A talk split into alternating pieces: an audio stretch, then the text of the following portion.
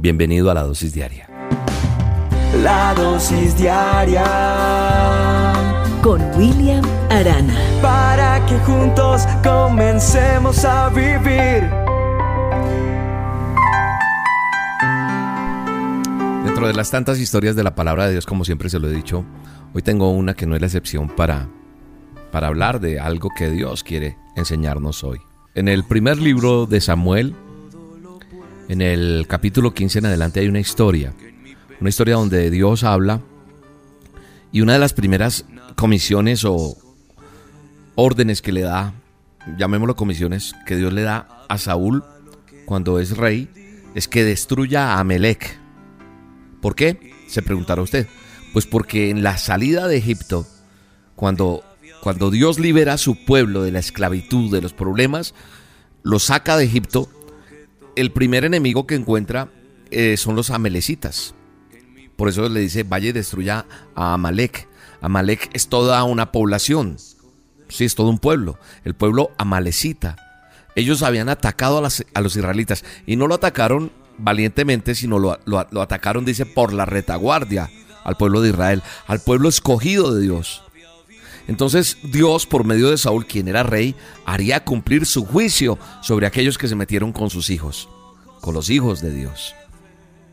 Y le envía. Y dice la palabra allá que entonces Saúl movilizó su ejército en, Telaín, dice, habían 200 mil soldados aparte de 10 mil hombres de Judá, es decir, ese era el pueblo que él tenía, el ejército que tenía Saúl. Dice, se dirigieron a la capital de los amalecitas, obedeciendo a Dios, y emboscaron en el valle, Saúl mandó un mensaje a los ceneos diciéndoles que se retiraran de entre los amalecitas o morirían con ellos, porque ustedes fueron buenos con el pueblo de Israel cuando salió del Egipto. Los ceneos tomando sus cosas salieron de allí. Luego Saúl destruyó a los amalecitas, o sea, ganaron. Y dice que a todo lo largo del camino hasta Shur del este de Egipto capturó vivo al rey Agag, que era el rey de los amalecitas, pero mató a todo el resto de la población como Dios le había ordenado. Sin embargo, Saúl y sus hombres, escúcheme que aquí está la clave de la dosis de hoy. Sin embargo, Saúl y sus hombres conservaron lo mejor de las ovejas y de las vacas, los mejores corderos y en suma todo lo que les pareció bueno. Destruyeron solamente lo que era de poco valor o de mala calidad. Entonces Jehová le dijo a Samuel, lamento haber hecho rey a Saúl porque nuevamente, me desobedece. La orden que Dios había dado era clara. Destruir todo, todo. Pero Saúl no hizo caso. Destruye todo lo que tiene los amalecitas. No te apiades de él, le dijo. Pero sabe una cosa, Saúl comete uno de los errores que, que tal vez leyendo la historia uno dice, ay, pero ese, ese Saúl, sí, ¿qué le pasa? Porque no hizo caso podemos señalar fácilmente a Saúl que comete ese error, como no le obedece a Dios. Pero sabe que nosotros muchas veces hacemos lo mismo.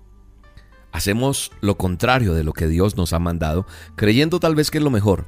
Hoy te pregunto, ¿cuántas veces has fracasado en algo que, que has creído que era lo correcto? Muchas veces lo que nosotros creemos que es lo correcto no lo es. Y sabes una cosa, dice también que es de sabios reconocer los errores y enmendarlos. Saúl hizo totalmente lo contrario creyendo que era, que era correcto. No mata al rey de los amalecitas primero. y la orden era que todos tenían que morir. Hasta los niños, todos. Y dejó a lo mejor las ovejitas más gorditas. Deja lo mejor del ganado según me cuenta la historia en la palabra de Dios y yo creo a la palabra. Y de todo aquello que le pareció bueno, hasta joyas y todas esas cosas. Porque a él le pareció bueno. Hay momentos en nuestra vida en los que Dios nos ha mandado que destruyamos ciertas cosas que en mi vida me están dañando mi caminar para recibir bendición. Hay cosas que tú no has destruido, que tú no quitas, que tú no apartas, que no permito y que están obstaculizando mi caminar con Dios. Y sabe una cosa, muchos de nosotros todavía tenemos ciertas cosas las cuales creímos que no eran tan malas. Ah, no, pero es que esto no es tan malo. Creíste que no era tan malo desechar eso y las hemos guardado. Y sin darnos cuenta esas cosas, esas cosas, escúchame bien, cosas, nos están llevando al fracaso. Eso te está llevando al fracaso espiritual. ¿Sabes qué hizo Samuel cuando supo que Saúl había desobedecido? Samuel entonces dijo, pues que el baldío de ovejas y bramido de vacas, ¿qué es? ¿Qué es ese? O sea, él empezó a oír el me, todo eso. Entonces Samuel dice, ¿qué baldío de ovejas y bramido de vacas es este que yo oigo con mis oídos? A veces ese bramido de vacas en nuestra vida es muy fuerte. Ese bramido, ¿sabe qué simboliza? La desobediencia, el mandato divino. ¿Cuántas ovejas y cuántas vacas tenemos que ahí guardadas en nuestra vida? Y ahí están, me, están ahí. Samuel dice, se complace Jehová tanto en los holocaustos y víctimas como en que se obedezca a las palabras de Jehová. Así que lo que me enseña aquí Samuel, que se pone furioso con Saúl, es que obedecer es mejor que los sacrificios. Hay gente que hace muchas cosas pero no obedece y dejamos que las cosas pasan. Dios quiere hablarte hoy a través de esta dosis que nosotros debemos desobedecer. Dios quiere de nosotros no sacrificios. ¿Sabes qué quiere? Obediencia. Él quiere que obedezcamos al pie de la letra lo que te manda, lo que nos ha dicho. La palabra de Dios nos trae instrucción. La Biblia, la oración, Él empieza a hablar aquí a tu corazón. ¿Hace cuánto estás relacionándote con Dios y te está diciendo, ya, saca eso de tu vida? Porque Él quiere que obedezcas al pie de la letra. Él te dice qué tienes que hacer y tienes que destruir cosas que te están arraigando a una vida que te está controlando y te está doliendo. ¿Hasta cuándo? Escúchame bien. ¿Hasta cuándo vas a permitir que esas vacas y esas ovejas sigan haciendo el mmm y toda esa bulla que hacen en tu vida? Es hora de destruir por completo todos esos dioses falsos, todas esas cosas que te están hundiendo y comenzar a hacer la voluntad perfecta de nuestro Padre eterno. Dios bendito, gracias. Allá en el fondo de nuestro corazón algo está haciendo. mmm. Tenemos que matar eso porque no obedecimos a Dios Dimos, está bien, yo empiezo contigo Dios, pero esto no lo dejo. Esto sí no. Ah, no, esto sí no lo puedo dejar. No, Dios quiere todo de mí, todo. Cuando yo obedezco, más que un sacrificio, y hay obediencia, el Señor trae la bendición más grande a mi vida. Señor, enséñame a obedecerte. Dile, Señor, enséñame a tomar decisión ya. A partir de hoy empiezo una nueva vida y eso traerá bendición a mi vida. En el nombre poderoso de Jesús, así será. Así será en tu vida hazlo. Y entonces, como dice el dicho, otro gallo cantará, otra historia contarás. Cambiarán muchas cosas en tu vida a tu favor por obedecerle a Dios. Dios te bendiga, un abrazo. de mi alma, de mi corazón. Me das tu gracia,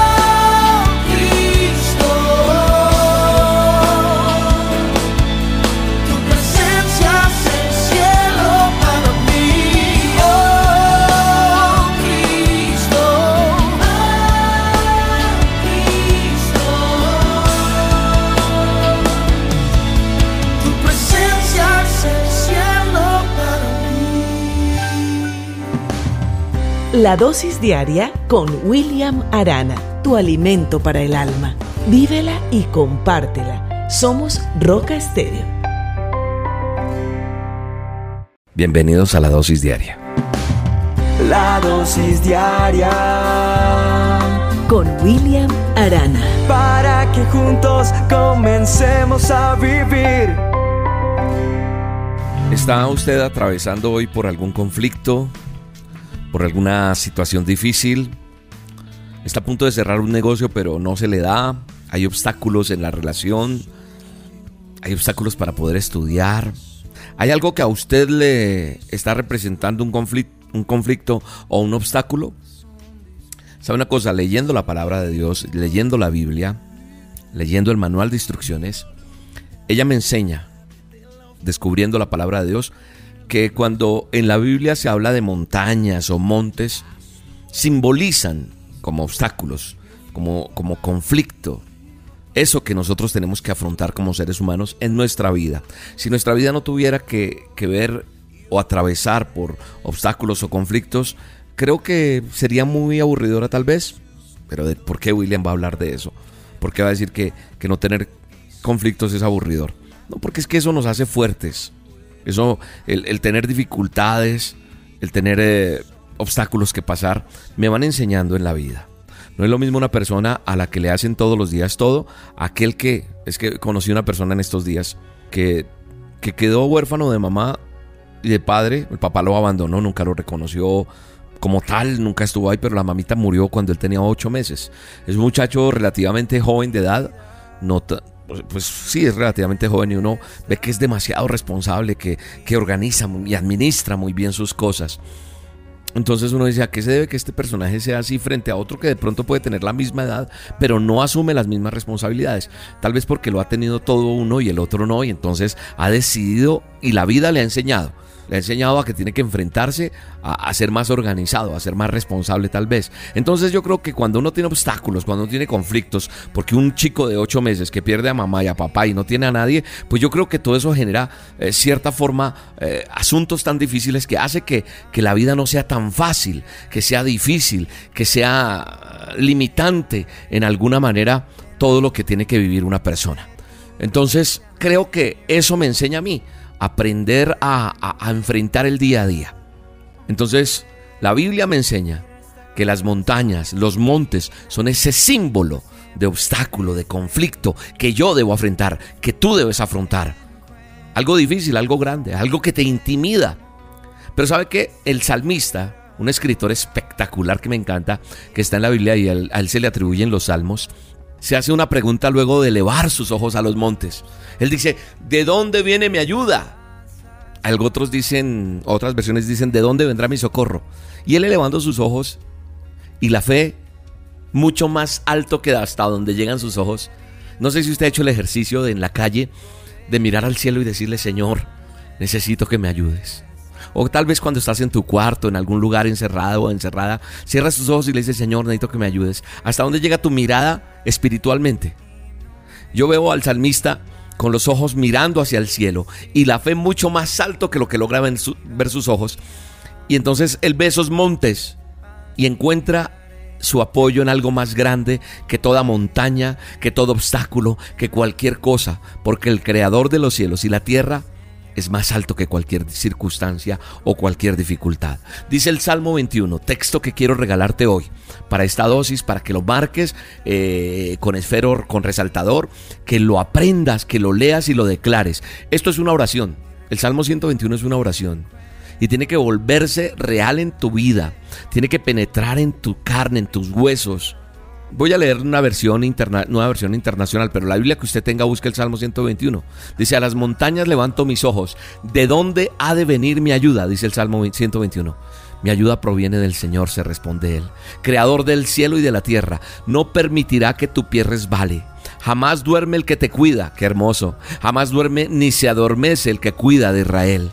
El Señor es quien te cuida, el Señor es tu sombra protectora. De día el sol no te hará daño, ni la luna de noche el Señor te protegerá. De todo mal protegerá tu vida, el Señor te cuidará en el hogar y en el camino desde ahora y para siempre. Te va a cuidar en tu casa, te va a cuidar en la calle, te va a cuidar todo el tiempo. Yo te invito a que leas el Salmo 121 en la versión que tengas y que sea el Espíritu Santo revelándose a tu vida y que esto que acabo de leer tan rápidamente sea para ti una palabra clara hoy Tal vez para nuestra mirada humana, para nuestra mirada débil y con tanta limitación que tenemos, Podemos decir, no, William, pero usted está loco, una montaña es mucho más grande. Pero sabe una cosa, yo he aprendido que para el Todopoderoso, el eterno Dios, no lo es. Por eso el Señor, Jesucristo, quien dio la vida por ti y por mí, dijo, tengan fe en Dios.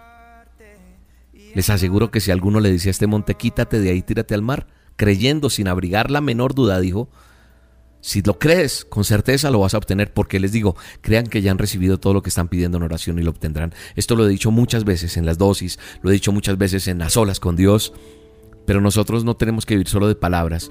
A mí me conmueve cuando salgo a predicar en algún lugar y digo las claves, los secretos que hay en la palabra de Dios y te digo qué tienes que hacer para que hayan resultados y la gente se para inmediatamente termina una prédica o tan pronto reciben una dosis y dicen ¿qué hago para que Dios me responda? Creo que no estamos entendiendo los mensajes muchas veces no ponemos atención a lo que dice la palabra, no yo, sino mire lo que dice el mismo Hijo de Dios, dice, les aseguro que si ustedes tienen fe, si alguno le dice a este monte, si alguno le dice a este problema, le está diciendo, si alguno le dice a esta circunstancia, quítate de ahí, porque soy hija de Dios, porque soy hijo de Dios, y no abrigas un tris de duda, te aseguro que va a tener que apartarse.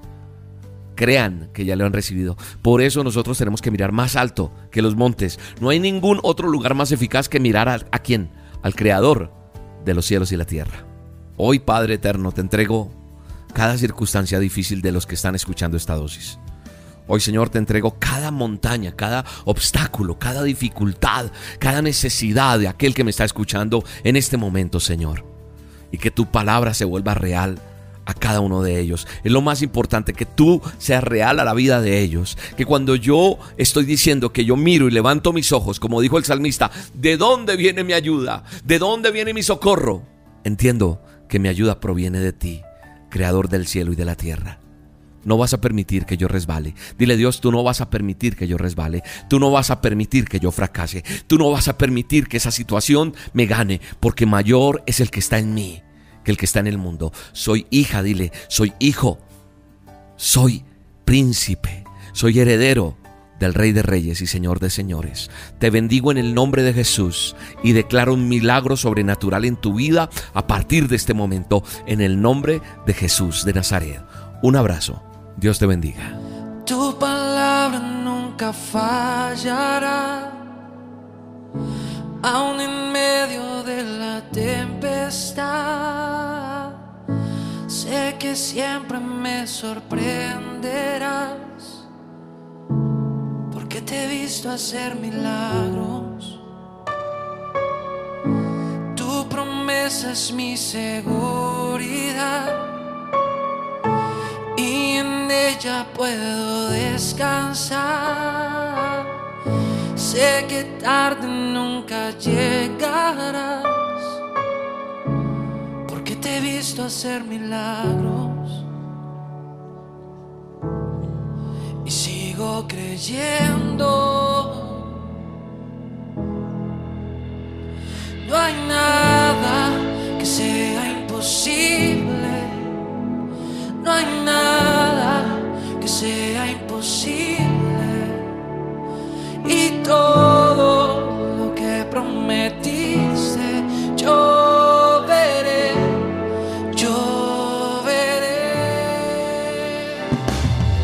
La dosis diaria con William Arana, tu alimento para el alma. Vívela y compártela. Somos Roca Estéreo.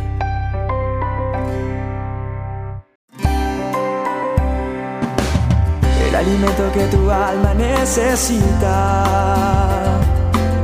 para que puedas comenzar un nuevo día.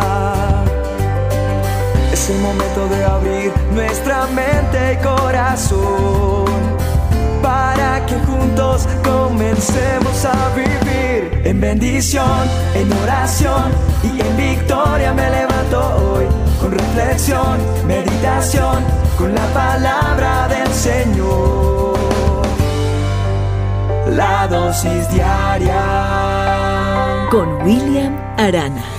Estaba mirando los ataques terroristas en los últimos años y son ataques cruentos, ataques que en lo que va recorrido, por ejemplo, de este año, no han parado. Pero siempre escuchamos una organización terrorista se ha atribuido la responsabilidad de este atentado, que ha dejado tantos muertos y tantos heridos. Y cuando eh, me entero de esto, cómo un grupo se atribuye una organización terrorista se atribuye la responsabilidad, sencillamente uno lo que se da cuenta es que esto no fue un acto de violencia al azar, no, fue calculado. ¿Para qué? Para conseguir que la humanidad, para que un gobierno se estabilice, para que el pueblo se preocupe, para que asustemos a las personas. Eso es lo que pretende un grupo terrorista. Y hacer que la agenda y las cosas de aquellos que dieron ese paso al frente para decir, nosotros lo hicimos, logre tener más credibilidad y más terror, para que la gente se asuste más. Es tremendo esto, cuando ellos se atribuyen la responsabilidad de un acto terrorista como este. Atribuirse la responsabilidad. Y hay algo en la palabra de Dios que tiene un contraste frente a esta situación. Y es un acto brutal de la historia. Pero a pesar de lo que pasó, la intención de este acto brutal, lo que quiso traer fue paz, lo que quiso traer fue sanidad, lo que quiso traer fue no temor, no, quiso traer fue amor. Y hay algo que sucede en la Biblia y está allí plasmado en el libro de Isaías, en el manual del hombre, en la Biblia. En Isaías 53 se plasma cómo Dios se atribuye la responsabilidad de él mismo cuando el profeta Isaías siete siglos antes de que sucediera, escúchame bien, siete siglos antes de que esto sucediera, este profeta predije, hace la predicción de la muerte del Mesías, de Jesús, del Nazareno, de Yeshua. Con estas palabras sentencia esto, dice, mas él fue herido por nuestras transgresiones. Repito, esto fue siete siglos antes. Dice, mas fue herido él por nuestras transgresiones, molido por nuestras iniquidades. El castigo por nuestra paz. Cayó sobre Él el castigo por la paz de cada uno de nosotros. No la paz del mundo que está reclamando el mundo, no. Esa paz es efímera. Y por sus heridas, dice, el profeta, dice la profecía en Isaías, dice, hemos sido sanados por sus heridas. Pero quiso el Señor quebrantarle sometiéndolo a padecimientos. ¿Sabe una cosa? Junto antes de un acto tan brutal como este que marcó la historia, justo antes de su crucifixión, Jesús exclamó esto. Dijo, nadie me quita, nadie me la quita. Se estaba refiriendo a la vida, sino que yo la doy de mi propia voluntad. Este mandamiento recibí de mi Padre, dijo, y decía el Mesías. Jesús murió voluntariamente por cada uno de nosotros. Lo hizo por ti, lo hizo por mí, lo hizo por la humanidad entera. Todo ojo le verá un día, toda lengua tendrá que confesar que Él es el Salvador. Jesús murió voluntariamente por mi pecado, para que pudiera vivir por medio de la fe que tengo hoy en Él. Te pregunto, ¿tienes claro eso? ¿Tienes claro que Jesús ha muerto voluntariamente por ti, por tus pecados? ¿Tienes claro que Él lo que quiso hacer es que hoy pueda yo cerrar mis ojos y decir, donde quiera que esté, Señor Jesús, yo te reconozco como mi Salvador y necesito que entres en mi vida. Entra en mi vida. Te abro la puerta. Te necesito. Necesito que entres a, mi vida. Te abro mi puerta para que vengas a cenar conmigo. Porque cuando tú hagas esto, tendrá razón de ser esto que pasó hace tantos años. Porque va a traerte paz, va a traerte sanidad, va a traerte valentía, va a traerte poder. Porque esa paz que Él trae no es esa paz que se quiere firmar en el mundo entero. No, no, no son intereses políticos, no, no, no. Quitará el temor de tu vida si lo tienes. Te dará valentía, te traerá paz a tu corazón.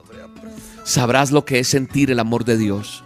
Además, vendrá de parte del el amor para que tú y yo conozcamos de su inmenso amor, de lo que Él quiso hacer por cada uno de nosotros. Así que hoy declaro en el nombre de Jesús que reconoces que Dios envió a su Hijo para que ninguno de nosotros se perdiera.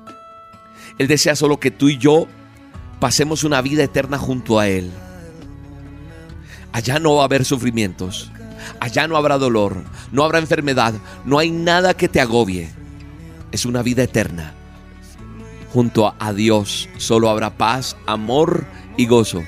Y yo declaro en el nombre de Jesús que tú en este momento, si no lo has hecho, te vas a arrodillar y vas a decirle, Jesús entra en mi vida. Reconozco que te necesito, perdona mis pecados y sáname en el nombre de Jesús. Gracias Dios. Gracias por tu amor por nosotros. En el nombre poderoso de Cristo Jesús. Father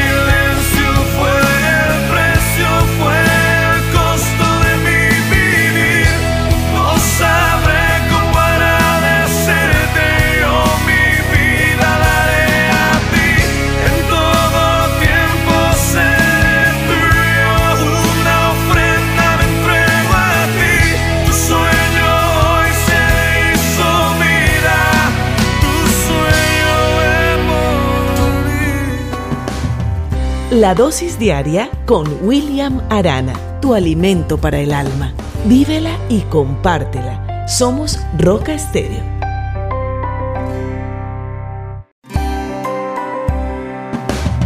El alimento que tu alma necesita para que puedas comenzar un nuevo día. Es el momento de abrir nuestra mente y corazón para que juntos comencemos a vivir en bendición, en oración y en victoria me levanto hoy con reflexión, meditación, con la palabra del Señor. La dosis diaria con William Arana. Estaba hablando con una persona en estos días y me decía, yo siento que ya las cosas no van a ser como, como yo pensaba, que servir a Dios o esperar tantas promesas que Él hizo a mi vida se cumplan, y menos en esta época que estamos viviendo todo lo que estamos viviendo, William. Me hablaba con ese desazón, con ese con esa pesadez en sus palabras y con esa desilusión, por llamarlo de alguna manera, eh, diciendo yo lo he entregado todo, lo he dado todo y ya no puedo más.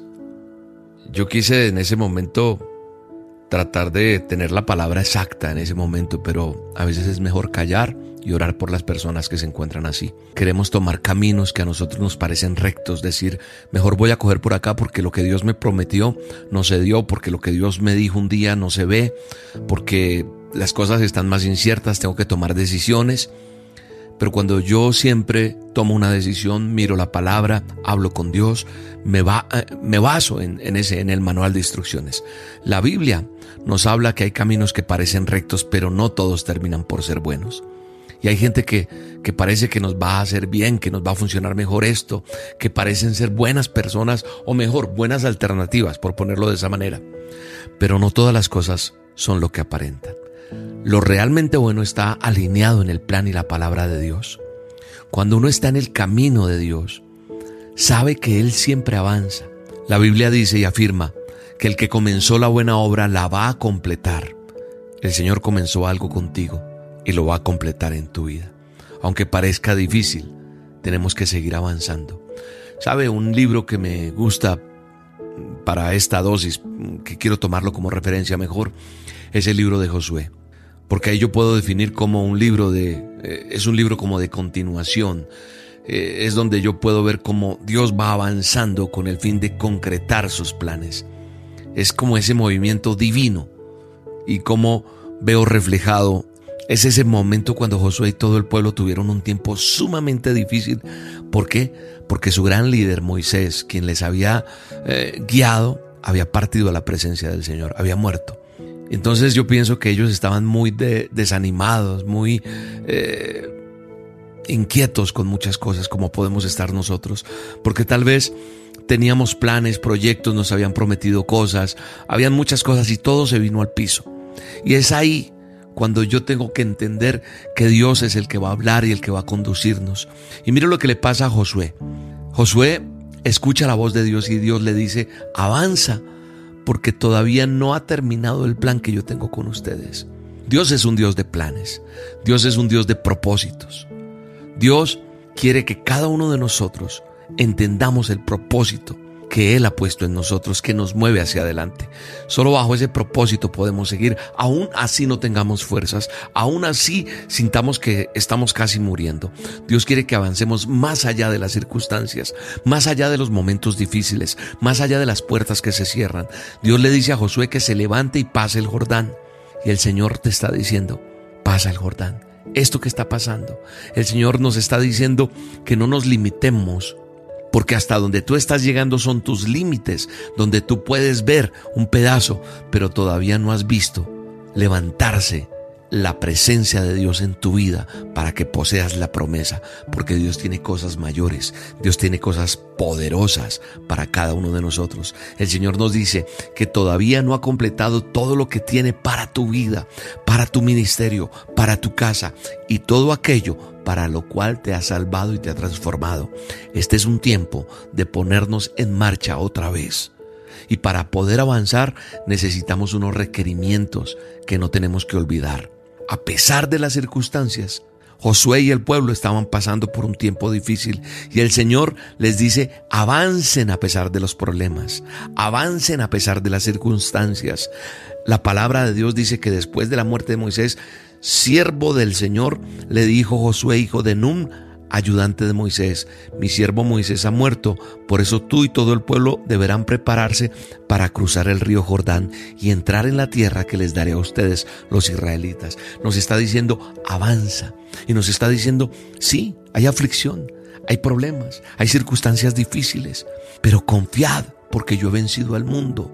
Dice, en el mundo vas a tener aflicción, pero yo también vencí la aflicción. Y si tú estás conmigo, te voy a enseñar cómo hacerlo. Eso está en Juan 16:33. Y a pesar de las emociones y del cambiante estado de ánimo, no te caigas, no te desanimes, no te detengas. Tienes que apoyarte en las promesas de Dios. Las promesas de Dios son las que hacen que todo se cumpla. Todos los días tenemos que levantarnos y declarar que Dios está conmigo Sí, todos los días levántate y dice, Dios está conmigo, Dios está conmigo, Dios está conmigo. Ese Dios poderoso que estuvo con Moisés, con Josué, está conmigo. Así que cierra tus ojos con fe y dile, Señor, gracias por este clima. No te lamentes si llueve, si hace sol, gracias por lo que me das.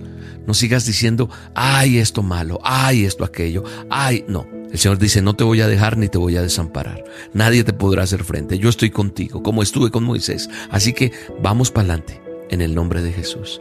Gracias por tu palabra, gracias porque me das aliento, gracias porque a pesar de que otros se caen, yo me levanto en ti. Aún a veces no tengo fuerzas, pero en ti está mi fortaleza. Tú eres mi amparo, mi refugio, mi escudo. Y en el nombre de Jesús, vamos para adelante contigo. Gracias por este día. Te amo, Señor. Te mando un abrazo, te bendigo y te espero esta noche en las solas con Dios, porque hoy habrá algo especial de parte de Dios para tu vida. Hoy voy a orar por un milagro en tu casa, por un milagro en tu salud, en tu cuerpo, en tus finanzas. Hoy viene una respuesta de Dios para tu vida. Acompáñame, no pierdas más el tiempo. Esta noche, 7 de la noche hora de Colombia, por el canal de YouTube de Roca Estéreo. Roca con K, búscame ahí y ahí nos vemos. Un abrazo, Dios te bendiga.